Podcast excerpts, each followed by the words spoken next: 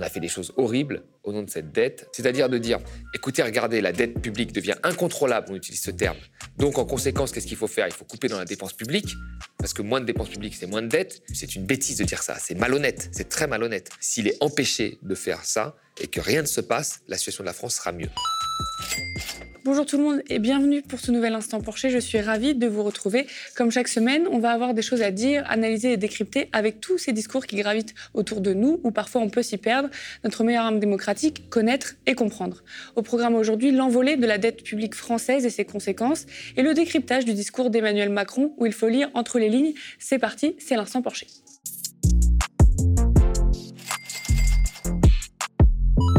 L'incontrôlable envolée de la dette publique française a titré Le Figaro la semaine dernière. Que se passe-t-il? Oui, la dette française augmente. Alors, on en entend très souvent parler hein, dans les médias et discours politiques. Vous nous connaissez, on va essayer de tout vous expliquer ici.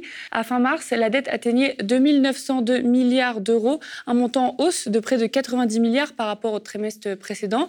Selon l'INSEE, la dette représente ainsi 114,5% du PIB. C'était 112,5 fin 2021. Cette forte hausse provient essentiellement de l'augmentation de la dette de l'État, plus 64,8 milliards d'euros, quand celle des administrations de sécurité sociale progressait plus timidement, plus 25,6 milliards d'euros, écrit Le Figaro. La dette publique s'est envolée. Euh, Thomas, est-ce que tu peux nous dire davantage sur ce phénomène? Euh, Peut-on dire qu'elle est incontrôlable, comme titre Le Figaro? Il faut faire attention euh, au vocabulaire qu'on emploie. Moi, je pense que sur la dette, il faut avoir une analyse plutôt technique que politique. Or, les libéraux, qui se revendiquent toujours de, la, technique, font une analyse très politique de la dette. Bon, la dette augmente. Très clairement, elle augmente en France, ça c'est indéniable, on est tous d'accord. Maintenant, une dette, si on ne la compare pas aux autres pays, ça ne, veut, rien dire. Parce que la dette publique augmente dans tous les autres pays. C'est ce qui s'est passé avec le quoi qu'il en coûte qui a été appliqué dans tous les pays. Et même les plans de relance ont été moins forts euh, en France, par exemple, qu'en Allemagne ou qu'aux États-Unis. Où est-ce qu'on en est? Alors, si on compare que la France à l'Allemagne, quand même le faire les libéraux, c'est clair, l'Allemagne a une dette beaucoup plus faible. Et là, il y a un problème. Alors, on peut rajouter aussi l'Estonie, la Bulgarie, qui ont des dettes extrêmement faibles. Et là, on peut dire, ah oui, la France a un problème, regardez. Maintenant, quand on élargit le panel, parce qu'il n'y a pas que l'Allemagne dans le monde, qu'on prend un pays comme les États-Unis, pays plutôt euh, à économie libérale, bon, ben, la dette, en pourcentage de PIB, est plus élevée qu'en France. Quand on regarde nos voisins, l'Italie, ben, la dette est plus élevée qu'en France, en pourcentage de PIB. L'Espagne, c'est pareil. Donc, dire que la dette est incontrôlable sans regarder les voisins, c'est faux. Voyez et puis après, il faut voir l'évolution de la dette. Je rappelle quand même que, euh, par exemple, dans la décennie précédente, enfin dans, la décennie 2007-2016, avant, avant Macron, où on nous disait pareil, quand Macron est arrivé au pouvoir, il nous disait attention, la dette, elle devient incontrôlable pour les générations futures, faut la contrôler, etc. Ben, notre dette euh, avait augmenté moins vite qu'au Royaume-Uni, qu'aux États-Unis et qu'au Japon. Ça veut dire que notre dette était plus sous contrôle que ces trois pays-là. Ça n'a pas empêché Macron de faire des coupes comme on n'avait jamais vu sur l'hôpital, à Hollande de faire des coupes comme on n'avait jamais vu sur les collectivités locales, au nom justement de cette sacro-sainte dette qu'il fallait garder sous contrôle. Donc là, pareil, les dettes ont augmenté partout. Il faut regarder ça de manière technique. Je ne dis pas qu'il ne faut pas regarder et dépenser, je ne dis pas que ça n'existe pas. Je dis qu'il faut regarder ça de manière technique, mais jusqu'à aujourd'hui, on ne peut pas utiliser le, le terme incontrôlable. Ça augmente partout, il faut surveiller ça, mais il faut arrêter d'agiter ce chiffon parce qu'on sait ce qu'il y a derrière. Hein, derrière, il y a une volonté de casser, euh, de couper la dépense publique et de casser le service public. C'est ça ce qu'il y a derrière. Mais pour l'instant, il faut le regarder de manière technique, sans faire de politique. Et le Figaro là, a fait de la politique sur, la dette, clairement. Les taux d'intérêt aussi, hein, ils sont en train d'augmenter. On est aussi en période de forte inflation. Que peut-il se passer? Quel risque, là, se dessine un peu devant nous? Alors pareil, les taux d'intérêt, il faut les, faut les observer. Hein. je ne dis pas qu'il faut, faut, faire comme si ça n'existait pas, il faut les observer. Mais quand on les observe, déjà on voit que depuis 2011, euh, la charge de la dette en pourcentage de PIB, elle diminue. C'est-à-dire que le coût de la dette, notre coût de la dette diminue depuis 2011. Alors que depuis 2011, on nous agite, ça va remonter, ça va remonter, ça n'a fait que diminuer. Donc là, ça remonte un petit peu, mais ça n'a fait que diminuer. Quand on regarde euh, par rapport aux années 90, 80, 90, où il y avait plutôt des politiques libérales qui étaient mises en place, c'était le tournant un petit peu euh, libéral, ben, la charge de la dette, elle augmentait. À l'époque, on disait, bah, c'est pas très grave, puisqu'on mettait en place des politiques libérales. Vous savez, quand on met des, politiques libérales que ça augmente, il n'y a pas de problème. Et ben, la, charge de la dette augmentait. Et aujourd'hui, on a certes des taux d'intérêt qui augmentent, mais qui sont largement en dessous de ceux des années 90. Donc, pareil, ce que ça augmente un petit peu, c'est pas très grave, puisque ça n'a fait que descendre depuis 2011. Ce n'est pas très grave. Après, il ne faut pas que ça devienne incontrôlable, parce qu'effectivement, si on passe à des taux d'intérêt très élevés, ce serait problématique. Donc, il faut observer, il faut observer ça euh, avec intelligence. Mais encore une fois, pas euh, scruter les moindres variations et dès que ça augmente un peu, agiter ce chiffon en disant vous allez voir, vous allez voir, vous allez être puni, euh, parce que c'est ce que font les libéraux et derrière, en fait, ils le font de manière euh, à, géométrie variable, je veux dire. Ils le font que quand il s'agit de casser le, le service public, quand il s'agit d'avoir d'autres ressources, ça, ils le font jamais. Alors, le problème de la dette, hein, on l'entend constamment dans le débat public, notamment de la part des néolibéraux et libéraux, pour justifier des réformes. Qu'en penses-tu? Est-ce que c'est le problème à résoudre en ce moment-là, celui de la dette? Non, c'est pas le problème à résoudre. C'est pour ça que moi je dis qu'il faut garder une analyse technique. On l'observe, on regarde, on fait attention, parce que ça peut effectivement prendre une tournure parfois dramatique. Ce n'est pas le cas depuis 2011. Or, depuis 2011, les gens nous disent tous les ans que ça va être dramatique. C'est pour ça qu'on doit faire des économies sur l'hôpital, c'est pour ça qu'on doit faire des économies sur les collectivités locales, c'est pour ça qu'on doit faire des économies de 5, 5 euros sur les APL, parce qu'il faut faire attention à la dépense publique euh, par rapport à la dette.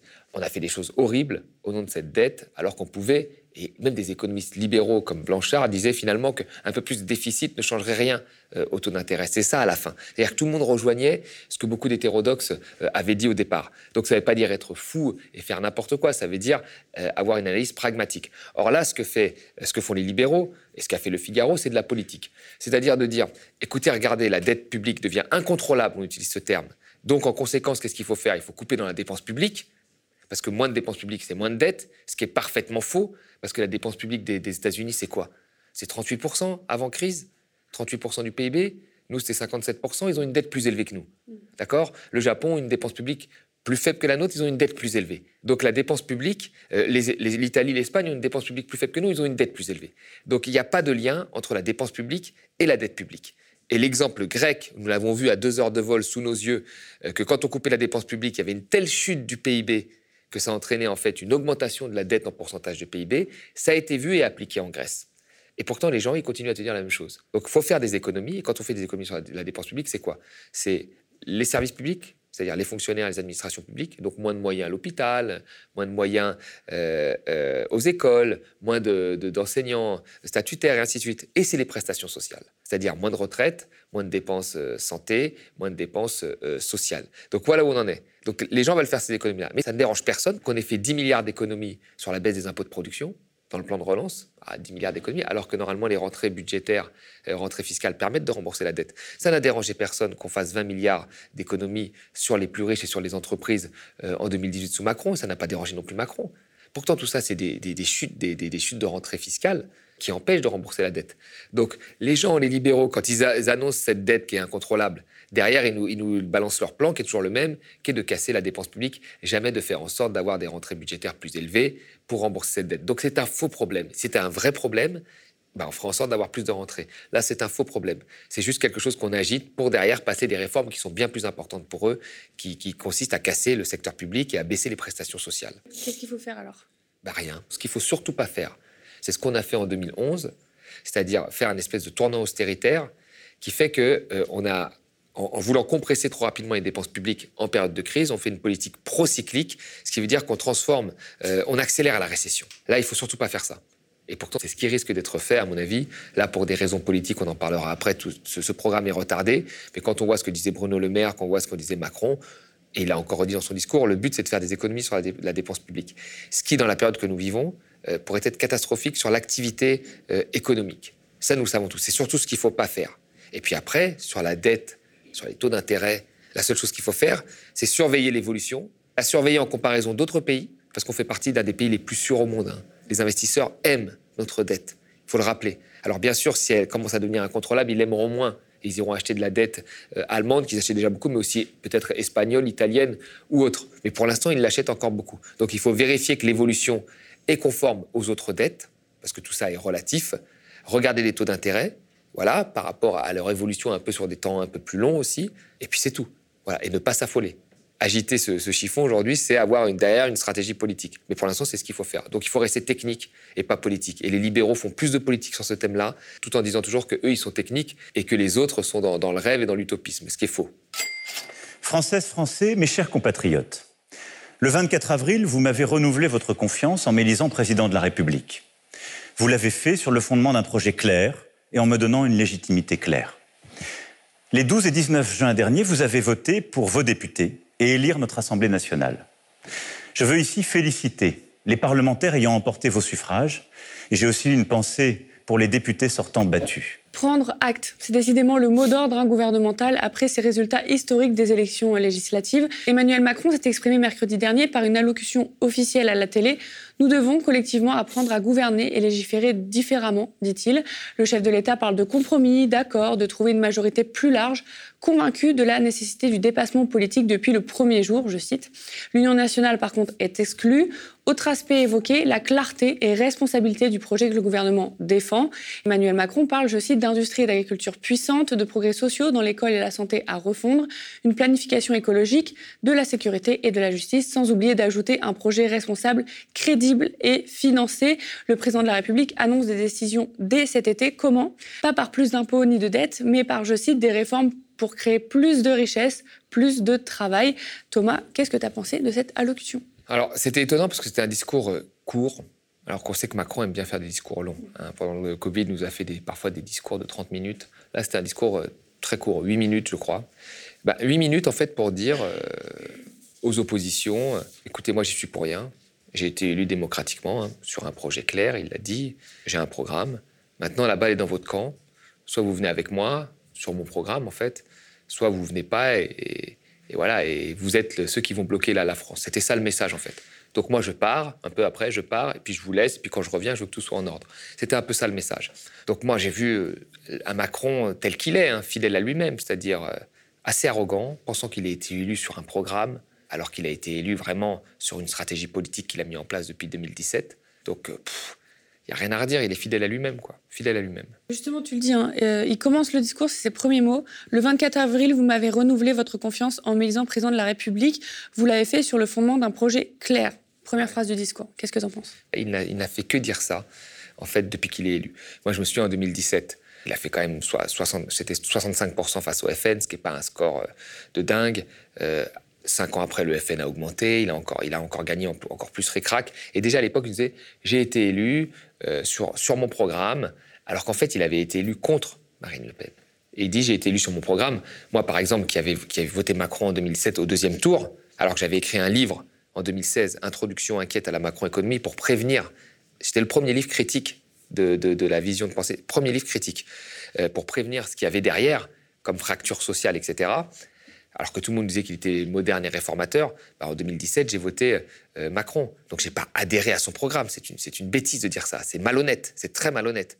J'ai voté contre le, contre le FN. Et là, il nous a refait le coup. Mais il a été encore plus loin. Parce que en 2017, il a quand même un moment présenté un programme très rapidement, vers la fin, en février, un mois et demi avant le premier tour, dans une interview des échos rapide pour rassurer tout le monde. Et après, il parlait d'autre chose. Mais il a quand même présenté un programme. Là, il n'a pas présenté de programme. Il a tout fait pour qu'il n'y ait pas d'élection. Il a refusé de participer au débat, jouer sur le conflit ukrainien pour dire voilà, moi, je gère les affaires du monde, je gère la stabilité, etc. Et le seul programme qu'il nous a dit, mais qui est assez représentatif quand même euh, pour ceux qui suivent, c'était la retraite à 65 ans pour euh, satisfaire la droite et tuer la droite. C'est tout. Mais sur le reste, il n'y a pas de programme, même si, encore une fois, tous ceux qui ont suivi Macron depuis le 2017 savent qui il est et savent ce qu'il veut faire. Et le programme qu'il veut faire et qu'il va mettre en place assez rapidement, à un moment, c'est un programme, et il en a parlé, hein, d'équilibre euh, budgétaire et de réforme structurelle. Donc, euh, ce qui reste à réformer, c'est les retraites. Il n'y a pas grand-chose à réformer parce qu'il y a tellement réformé de choses déjà qu'on sait à peu près où il va en venir mais il n'a pas été élu sur un projet clair. Le projet n'a pas été énoncé, même si on sait ce qu'il est, et il a tout fait pour ne pas discuter de son projet, justement, et pour éviter euh, qu'il y ait une élection. Et il a fait la même chose pour les législatives. Ça a moins bien marché, et ça, ça doit l'embêter. Mm. Financer les nouvelles décisions, je cite, par des réformes pour créer plus de richesses, plus de travail, sans toucher ni aux impôts ni à la dette. Sa vision, elle est quand même plutôt claire quand on lit entre les lignes. Est-ce que tu peux nous expliquer un peu? Ça veut dire qu'il n'y aura pas d'investissement dans les services publics, hein, grosso modo c'est ça, puisque dans la tête de Macron, dépenses publiques égale dette publique il est toujours sur les mêmes, euh, les mêmes solutions, réorganisation, enfin toutes ces solutions un peu du, new management public qui fait que le public ne fonctionne pas parce qu'il y a moins de moyens, il fonctionne parce qu'il est mal organisé. Donc il faut le réorganiser, etc., sans lui donner plus de moyens, parce qu'on lui en donne déjà trop. C'est après ça l'histoire. Or, tous les gens de terrain de la base, les enseignants, les infirmières, tout ça, depuis le début, ce qu'ils demandent, c'est plus de moyens de personnel. Voilà, ils le disent. Il y a peut-être des problèmes d'organisation, c'est sûr, mais il y a euh, un problème de moyens de personnel. Deuxièmement, il ne veut pas faire plus d'impôts, mais il va baisser les impôts. Il va baisser les impôts. Donc ça, ça veut dire quoi? Ça veut dire que si tu baisses les impôts et que tu ne donnes pas plus de moyens aux services publics, bah, ce que tu vas donner en baisse d'impôts, tu vas aller devoir le couper, le chercher en économie ailleurs. Donc il va y avoir encore des économies sur certains secteurs, peut-être au ministère de l'écologie, puisque c'était le deuxième là où il y avait le plus d'économies avant, peut-être à Bercy, qui doit lutter contre l'évasion fiscale. Enfin, il va y avoir un certain nombre d'économies. Et puis après, c'est les réformes structurelles qu'il a promis à Bruxelles en échange du plan de relance. Alors les réformes structurelles, c'est quoi? C'est des réformes sur l'assurance maladie qui vont être faites, des réformes sur l'assurance chômage qui ont déjà été faites, mais peut-être qui vont aller plus loin, les retraites, qui sont un gros montant quand même, 300 milliards. Là, on peut réformer là-dessus pour faire des économies, et puis les aides sociales. Donc voilà, c'est là qu'il va taper. Donc il va taper sur l'État social, en fait. Il va taper là-dessus. Donc là, il confirme, moi, ce que je pense, c'est que là, bon, on est dans une semi-crise politique, donc il doit encore faire quelques chèques, mais très rapidement, s'il gagne cette crise politique, c'est euh, des budgets qui vont être assez austéritaires et qui vont passer facilement, comme on l'a dit, parce que la droite va les voter, et même je suis persuadé que le RN les votera, parce que le RN n'aime pas le service public. Emmanuel Macron, il dit vouloir faire avancer le pays. Hein. Il a redit son projet en une phrase, comme je l'ai dit euh, en intro tout à l'heure. Qu'est-ce que ça t'évoque? Ben, Moi, je, pense que s'il ne faisait rien, la situation serait mieux. Quand il dit faire avancer le pays, c'est-à-dire repasser des réformes, passer des réformes, assainir euh, les, budgets selon lui, mais qui ne s'assainissent pas. Parce que quand on regarde Macron de 2017 à aujourd'hui, certes, il y a eu la crise sanitaire, etc. Mais euh, il a fait des budgets très austéritaires, qu'on faire des économies à l'hôpital. Il a fait des baisses d'impôts, mais ça n'a pas eu les effets qu'il avait promis en termes de création d'emplois, etc. On en est, très loin.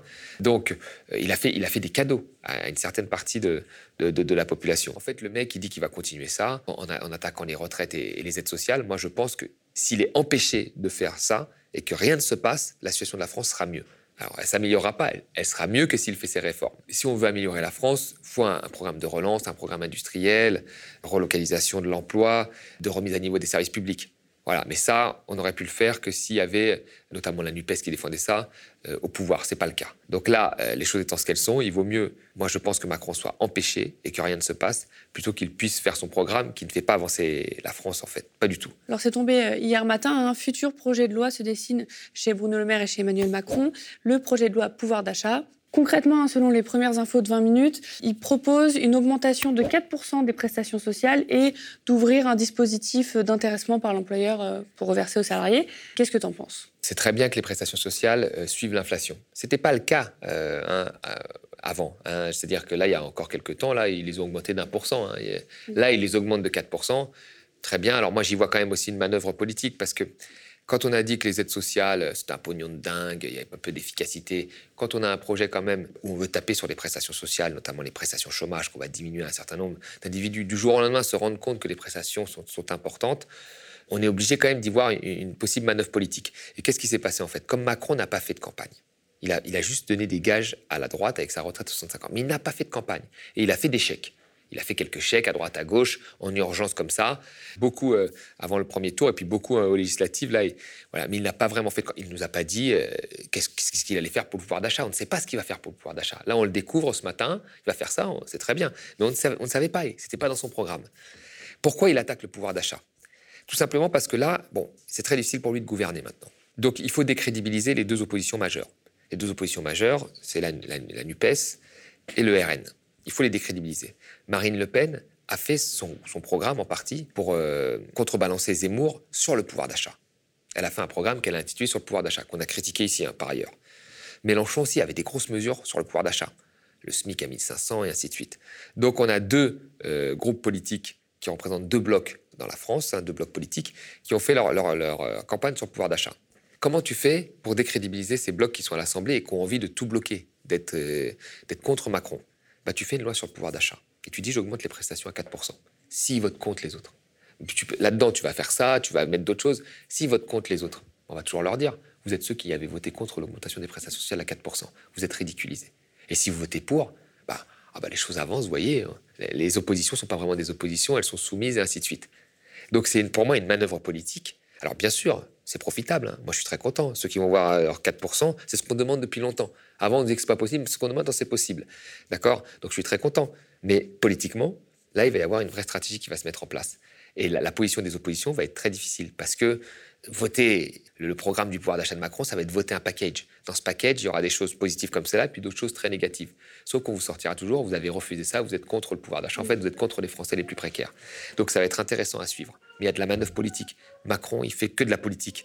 Voilà. Donc là, je pense qu'il y a une vraie manœuvre politique pour décrédibiliser les oppositions. Et notamment l'opposition qui sera la plus virulente, qui est l'opposition de NUPES, de gauche. Merci beaucoup d'avoir suivi cet instant Porcher. Et si le média tient, c'est grâce à vous qui avez choisi de soutenir un média indépendant et une information différente. Rendez-vous sur lemediatv.fr soutien. Nous sommes ravis de décrypter l'actualité avec Thomas et vous chaque semaine. Merci de toujours nous suivre. Merci pour tous vos commentaires et vos pouces en l'air sous la vidéo. Spectateurs, abonnés, donatrices et sociaux, je vous dis à la semaine prochaine. Au mois de mars, le média était au bord du gouffre. Et il s'en est fallu de peu pour qu'il disparaisse. Mais grâce à votre mobilisation, nous avons tenu bon. Merci à vous.